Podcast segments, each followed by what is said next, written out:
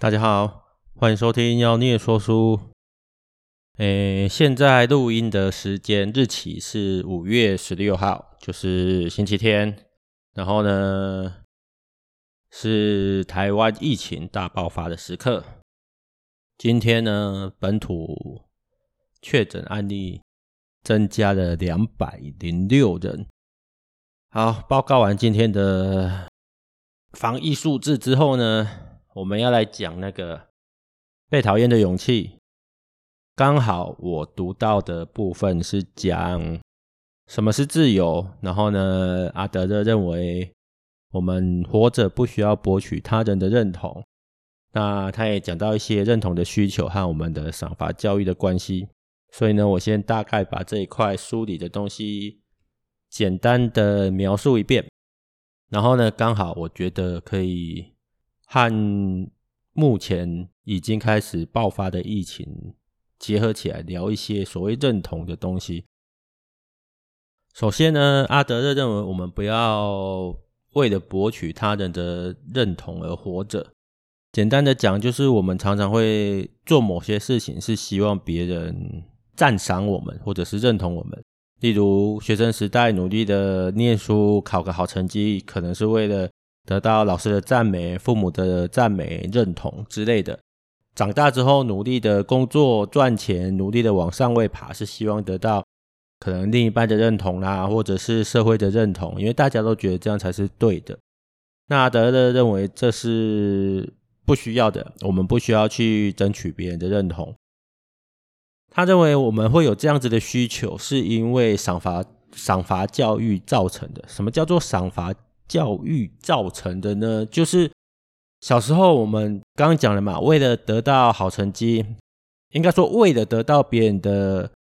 奖赏，所以我们努力的得到好成绩。那害怕被处罚，以前我记得我那个年代是什么规定？你一定要考到考到九十分啊，少一分打一下这样。我们为了害怕被处罚，所以呢，我们就很努力的念书，这就是赏罚教育，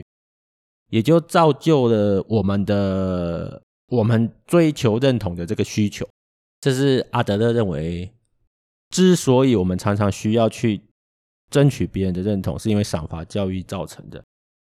听起来好像有一点点逻辑上的讲得通的地方，但是我个人认为这个也是错的。我就说这本书我会常常吐槽，我都不知道我念这本书到底是为什么。就是讲到教育这个东西。好，我们就就从赏罚教育这件事情来讲好了。跟我比较熟的朋友，其实都知道，我对所谓爱的教育这件事情，其实八成上是不认同的。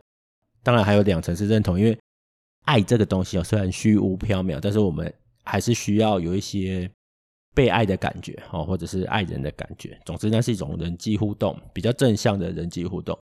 但是我之前有讲过，人的脑袋在成成长的过程中，其实是有先后顺序的。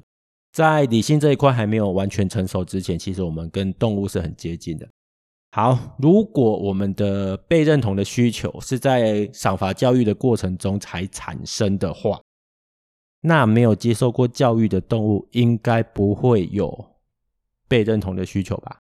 但是如果你仔细观察的话，即使是我们养的小猫小狗，其实它还是会想办法吸引你的注意的。当然，你会觉得说啊，这这个跟认同不一样，它可能只是想要一些点心啊，或者是想要一些食物啦、之类的。那反过来讲，人在理性还没有完全发展起来之前，你还没有办法去思考你做的事情的意义的时候，其实很多时候我们跟动物是没两样的。所以，当你还搞不清楚什么叫认同的时候，还没有接受到赏罚教育的时候，其实你就已经会本能的做一些讨人喜欢的事情了。这样理解我的意思吗？你本来就会在基因的阶段去做一些讨人喜欢的事情，也会在基因的阶段去做，去避免做一些讨人厌的事情，因为这是在生物发展的过程中，你可以普遍观察到的现象。所以我认为。把被认同的需求这种东西归咎到赏罚教育造成的，我觉得这本质上是谬误哦，是一个谬误。既然我认为它是一个谬误啦，所以阿德勒认为说我们没有必要被认同，哦，不需要追求被认同的需求，这件事情其实就不怎么正确了。我喜欢把很多的理论啊、想法去找出一些根源啊，那这些东西其实在现代的一些研究里面，有些也已经可以看出一些端倪了。那我们会征求认同呢？回到最原始的本能来看，其实就是为了生存哦，还是为了生存？因为当大家都喜欢你的时候，你要活下去会比较简单一点哦，比较轻松一点。我认为这个才是追求认同的本质。那什么样的人可以不要追求认同？我好像前几集有讲过，其实一个人哈，可以专心的做研究，或者是专心的写书，通常都背景不错哦，他的家庭状况都不错。那用这种家庭状况不错的人来告诉你说，你不需要被认同，不需要追求被认同这种事情，我可以很直接的、很难听的跟你讲，那是狗屁，因为他有条件这么做。我也常常跟很多的那种倡导爱的教育啦，或者是认为小孩子不可以打骂的家长，哦，我会跟他们讲说，其实有时候我自己观察了，但每个人家庭教育跟他的背景状况还是有落差。但是我自己观察是，很多在所谓爱的教育下被宠出来的小孩，在人际关系处理上其实是比较差的，因为他得罪人之后呢，在家里不会被处罚，他就养成了习惯得罪人的习惯，他也不在乎别人的感受。哦，这个在阿德勒的理论上就会觉得无所谓啊，因为你不需要追求别人的认同，你想怎样就怎样，对，你想怎样就怎样。然后，然后呢，别人也可以，因为你想怎样就怎样，所以我就很讨厌你，那你的人际关系就会不好。如果你今天的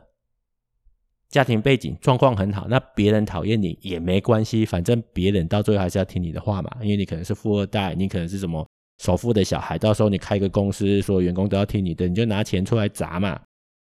这就没问题。但是如果你今天只是一般的中产阶级，甚甚至是中产以下的家庭，你的小孩这么讨人厌的话，以后在职场上其实会遇到很多很多的困难，因为。很多人没必要去迁就他，对，你可以不在乎别人，你可以不需要，你可以不不去争取别人的认同，别人一样可以不要鸟你，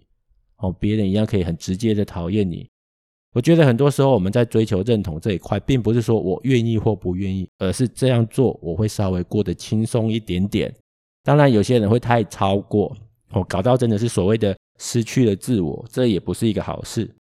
所以呢，我要讲一句废话，就是过度的争取认同当然也不好，但是呢，完全不去争取别人的认同那也不对。毕竟我们要征求的是，嗯，就是让自己的生活好过一点。你要抓到那个平衡点。好，那大概提一下阿德勒在这一块的看法，跟我自己比较不认同的地方。之后呢，为什么它跟防疫有关系？如果我们照阿德勒的说法，我们不需要征求他人的认同，我不要管别人在想什么的话，那不想戴口罩的人是不是就可以不要戴口罩了？我想在这个疫情爆发的阶段，没有人会觉得这句话是对的。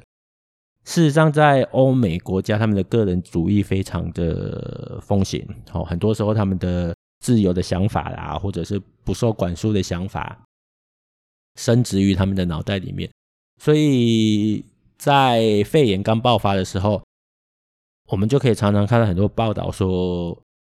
欧美那边的人民啊，被要求戴口罩的时候会发火，然后会觉得他的自由被限制，当然也造成他们的一些疫情很难控制，然后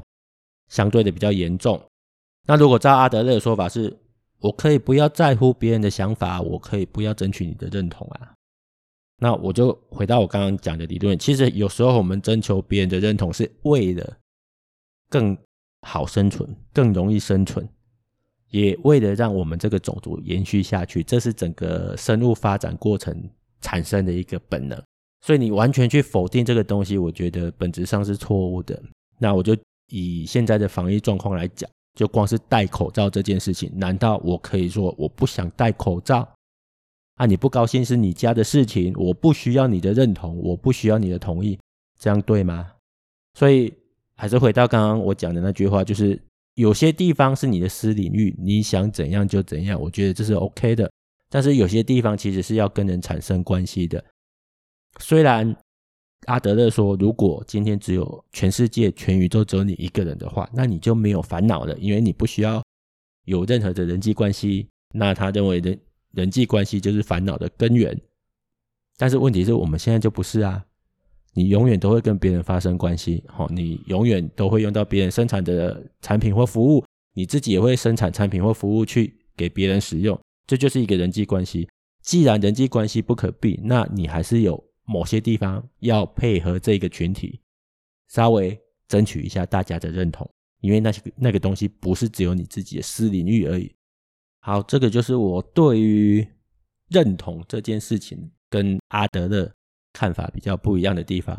那我们今天的节目呢，就先讲到这边，谢谢大家。